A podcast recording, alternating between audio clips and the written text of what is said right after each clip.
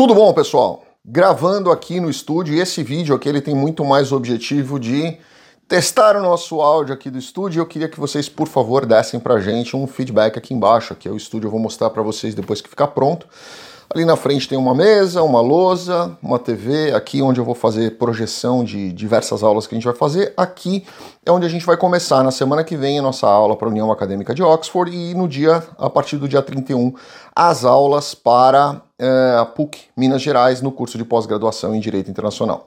Então, se Deus quiser, aqui vai ficar super bacana. Eu quero já começar a testar o áudio. Aqui é um lugar onde a gente vai gravar vários vídeos, se Deus quiser, principalmente por causa da acústica, porque no meu escritório aqui do lado, é, a, o pé direito da sala é muito alto, então a gente está tendo muita dificuldade, muita dificuldade mesmo em, em, acertar o áudio ali por causa do eco. A gente já, já, colocou diversos quadros na parede, tá, a biblioteca lá do escritório está todinha montada com vários vídeos, com vários livros, mas é, pé direito é muito alto, então não adianta, só se a gente rebaixar o pé direito ali para poder ter uma, uma estrutura, mas senão não vai dar para a gente gravar muitos vídeos lá. Vamos falar sobre algo aqui que muitas pessoas me pediram, inclusive em relação ao vídeo anterior que eu gravei, dois, três vídeos atrás, onde eu falei para as pessoas sobre a questão de, de compra de carro, por que, que eu, eu prefiro é, alugar uma casa ao invés de comprar uma casa, e eu, eu vou trazer várias informações aqui para vocês. Então vamos lá. Eu trouxe aqui 10 dicas para vocês é, que realmente querem construir um crédito, estão chegando nos Estados Unidos e estão querendo construir um crédito. Lembra uma coisa: esse vídeo aqui não vai servir para quem está indocumentado ou para quem pretende ficar indocumentado, porque a construção de crédito é totalmente diferente. Talvez até a quinta questão aqui ajude até algumas pessoas que não têm social, mas da quinta em diante vai ter que ter social, porque senão não vai ter a menor questão, tá? E a última a décima questão aqui que eu vou trazer para vocês é uma, uma experiência minha pessoal negativa e que vocês precisam ficar muito atento porque pode acontecer sim aqui com vocês, tá? Então, primeiro passo que você vai fazer para construir o seu crédito dentro dos Estados Unidos é abertura de conta em banco. Ponto final, tá? Precisa fazer. Sem banco, você dificilmente vai ter um credit score. Tendo ou não tendo um social, você vai precisar de uma abertura em banco, porque senão você não vai conseguir fazer uma, uma, uma constituição de crédito e muito menos uma estrutura de, de report de credit score, certo? Então, primeira coisa, abrir a conta em banco. Bancos que eu recomendo Bank of America é o, o, o, Bradesco, vamos dizer assim, né? Você tá lá no meio do deserto, tem um camelo, areia para todo lado, um caixa do Bradesco e um caixa do Bank of America. Então você vai ter acesso a todos os lugares onde você tiver, vai ter um Bank of America, um Wells Fargo ou talvez ali um Chase. É, o Chase é muito bom para concessão de crédito, mas para quem já tenha credit score, tá? Ele dá muito crédito, mas para quem tenha credit score. Se você não tiver credit score e não tiver social, dificilmente o Chase vai te aceitar, certo? Segunda coisa, eu bato sempre nessa questão e as pessoas chegam nos Estados Unidos achando que elas vão ter as mesmas vantagens e as mesmos, os mesmos benefícios que eles têm no Brasil. Não vai ter. Você vai começar literalmente do zero. Então lembra, você vai chegar e vai pagar juros altos. As pessoas querem chegar aqui nos Estados Unidos e comprar carro à vista é uma grande besteira, porque você não vai começar uma estrutura de crédito e a forma de crédito mais fácil para você ter acesso de cara, depois de um cartão de crédito com limite baixo, de um Bank of America, por exemplo, é o financiamento de um carro. Mas não faça buy here, pay here, porque o buy here, pay here ele não vai reportar no seu, no, no seu credit score faça através de uma financeira. Hoje, você, se você chegar sem crédito nenhum nos Estados Unidos, você vai pegar aí em torno de entre 14 e 18% de juros ao ano. Ah, Daniel, mas isso é muito alto, é um absurdo, eu vou perder dinheiro. É o preço que todo mundo paga quando chega. Eu paguei isso, todo mundo que chegou aqui pagou isso quando chegou, tá? Então, infelizmente faz parte. Ah, mas eu não quero perder esse dinheiro, eu vou pagar à vista. Você não vai construir crédito. Né? É o preço que as pessoas pagam para a construção de crédito. Faz parte do jogo. Tem que ser. É assim que funciona. E ponto final. Tá? Então pensem nisso, se estruturem dessa forma. Terceiro ponto: cartão de crédito. Você vai precisar de um cartão de crédito para construção de crédito. E vocês vão entender lá para baixo que tem outros requisitos aí no mix de crédito que são super importantes. Então, é importante você pegar um cartão de crédito. Ah, mas o meu banco, eu não tenho tanto dinheiro assim, o banco não quis dar um cartão de crédito para mim. Bacana, pegue um pré-pago. Depois de um ano, você põe um cartão, põe um limite de mil dólares ali, deposita mil dólares num, num, num, investimento do banco. Um ano depois, o banco vai, é, ele vai te dar esse, esse limite na hora. Um ano depois, o banco vai devolver esses mil dólares para você e você vai continuar com o seu limite de crédito de mil dólares. Então, talvez até mais. Então, é, sugiro a vocês que se o banco não der, pegue um cartão de crédito pré-pago. Mas não é o pré-pago que você compra no Walmart, no Walgreens, essas coisas. Não, é um cartão de crédito do próprio banco. Chega no banco e fala, eu quero um cartão de crédito pré-pago, tá? vai dar para você um limite de crédito. E essa é uma das outras formas, mesmo que você já tenha um limite de crédito num cartão de crédito do banco, peça um outro cartão pré-pago daquele mesmo banco, porque você vai ter um maior limite de crédito isso vai fazer uma diferença muito grande, você vai entender daqui mais para frente no vídeo. Quarto ponto, é, eu gosto muito, eu usei muito isso, eu tenho esse cartão até hoje, tá? E, e é um cartão que se chama Extra. É, é EXTRA. Esse cartão é um cartão que é atrelado ao seu cartão. Então, cada vez que você compra alguma coisa nesse cartão, ele entra no seu cartão de débito e tira de lá. Só que ele reporta como crédito no seu credit score. Então, o que, que acontece? Você faz uma compra de mil dólares, ele, três dias depois, quatro dias depois, ele tira do seu cartão de débito, certo? Só que ele reporta aquilo ali como uma utilização de crédito.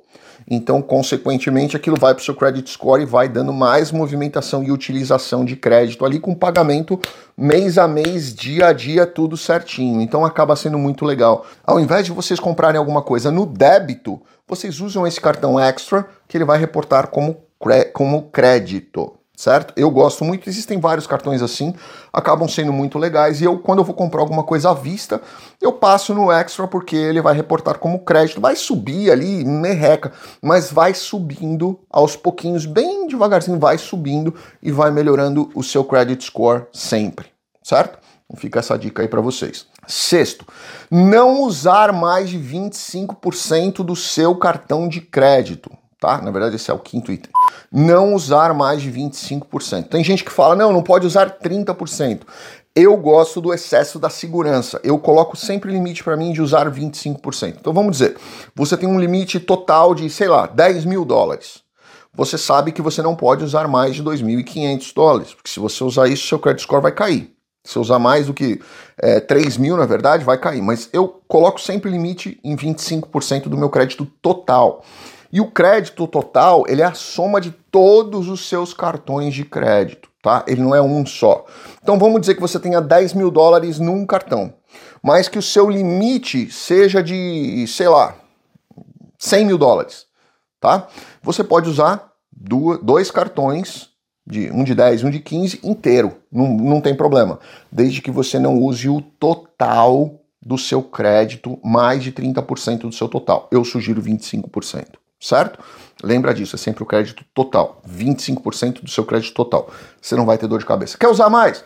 Paga antecipado, zera tudo, aí você usa, certo? Lembra sempre disso. Sexto ponto agora. Vocês precisam é, entender que aqui nos Estados Unidos, os bancos e as operadoras de crédito, que existem muitas operadoras de crédito, elas trabalham recebendo lucro, né? E o lucro em qualquer lugar do mundo, mas aqui principalmente. Então, uma compra o crédito da outra. É muito comum isso acontecer.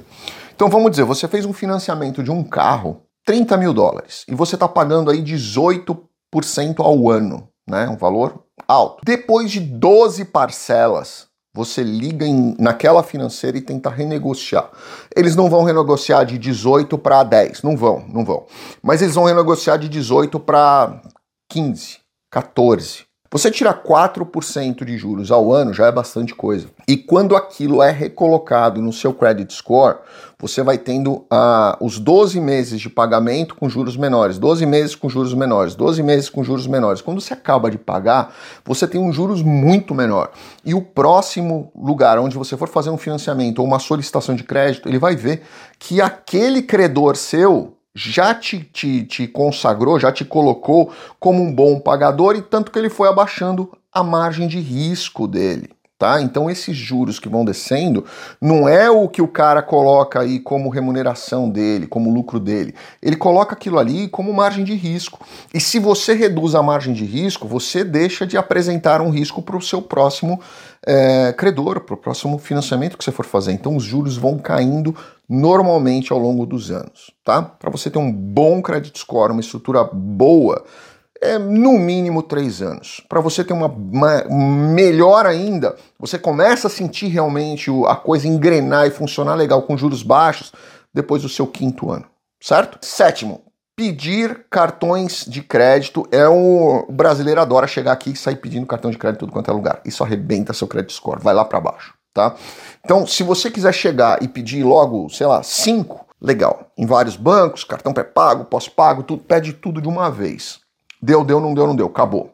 Depois, sossega. Pare por um ano, não fique. Vocês vão começar a receber diversas propostas em casa de Credit One e, e enfim, várias coisas aí de, de oferecendo cartões é, pós-pagos com limite menor, com limite maior, com limite o que não aceitem. Joga aquilo no lixo, joga. É uma tentação para você arrebentar o seu crédito. Não aceitem, jogue no lixo. Peçam crédito uma vez por ano. Ah, as pessoas não me disseram que a cada três meses isso. Sim, é, mas eu não faço. Eu sugiro que vocês não façam. Uma vez por ano vocês podem pedir três cartões. Escolham três cartões, peçam. Às vezes é bom. Ah, mas eu não preciso mais. Não, é bom você pedir, porque lembra que eu falei do limite total do cartão? Então vamos dizer que você já tem um cartão de 10, um cartão de 15 um cartão, outro cartão de 15. Então você tem aí total 40 mil dólares de limite. Se uma vez por ano você pedir mais um cartão e enviar mais 10, lembra que o seu limite de gasto aumenta. Né? Você não pode gastar mais de 25%. Então o seu limite de gasto aumenta.